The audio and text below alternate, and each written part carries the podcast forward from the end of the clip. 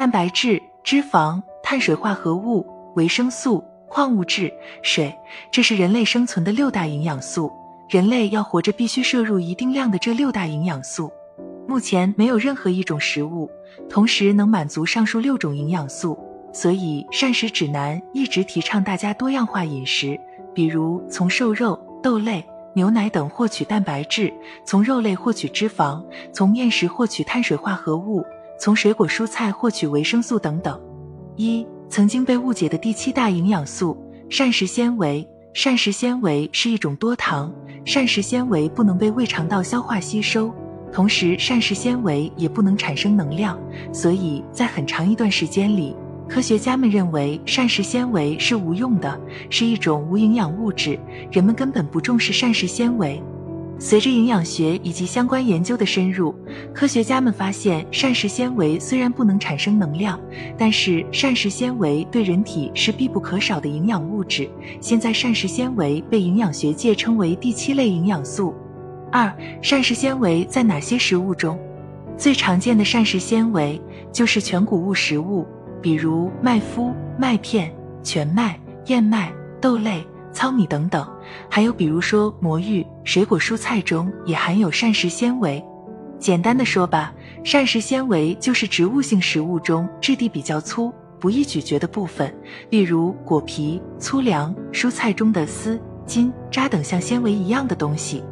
也就是说，口感不是很好，所以人们渐渐地抛弃了这部分食物，比如粮食越来越精细，不太吃粗粮了。更多人甚至不吃水果蔬菜，喜欢榨汁喝，认为把营养成分获取了，把杂质、膳食纤维，也就是没用的东西就抛弃了。三、抛弃膳食纤维，付出代价。二零一八年，柳叶刀发文显示，单就二零一七年这一年，全球因粗粮摄入不够，也就是膳食纤维摄入不够，导致的心血管疾病死亡人数高达三百万。其实，在上世纪六十年，英国科学家就做过这方面的观察。他们发现，某些国家的居民由于食用高纤维食物，平均每日粗纤维摄入量高达三十五至四十克，糖尿病、高脂血症等疾病的发病率比膳食纤维摄入量仅为四至五克的居民明显降低。四、膳食纤维有什么好处？一、控制体重，预防肥胖。超重和肥胖已经成为代谢疾病的基础。更是三高和心脑血管疾病的主要高危因素。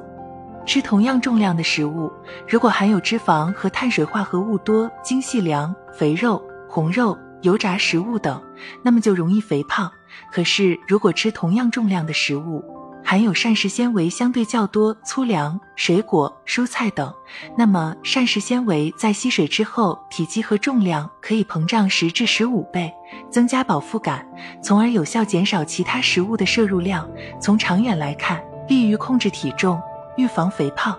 对于已经超重后肥胖的人来说，不失为一种好的选择。二、预防心脑血管疾病。膳食纤维首先利于控制了体重，在一定程度上就能降低三高和心血管疾病的风险。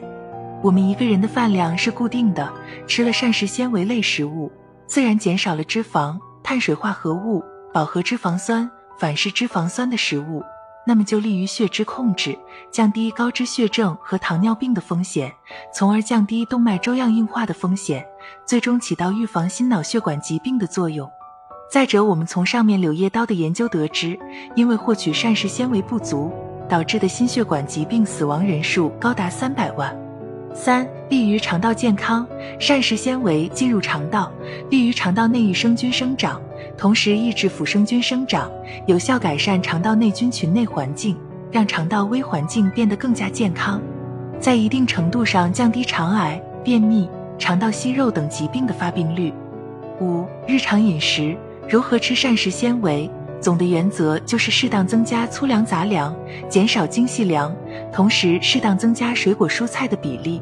目前建议成人每日膳食纤维摄入量为二十五至三十克，三十克膳食纤维约等于一百克两全谷物或杂豆加一斤蔬菜加半斤水果加十克坚果。主食建议粗粮占到三分之一以上，精细粮逐渐减少，餐餐有蔬菜，天天有水果。每人一天一把坚果，这样的比例能够保证摄入充足的膳食纤维。柳叶刀研究表明，膳食纤维的摄入量和人类长寿有关。摄入足够的膳食纤维可降低全因死亡率、心脑血管疾病死亡率以及多种慢性疾病的发病率。所以，我们不能因为有些食物口感不好就觉得它没用，就不喜欢吃。为了您和家人的健康，在以后的一日三餐中，逐渐增加一些膳食纤维含量高的食物，粗粮、杂粮、水果、蔬菜、坚果等。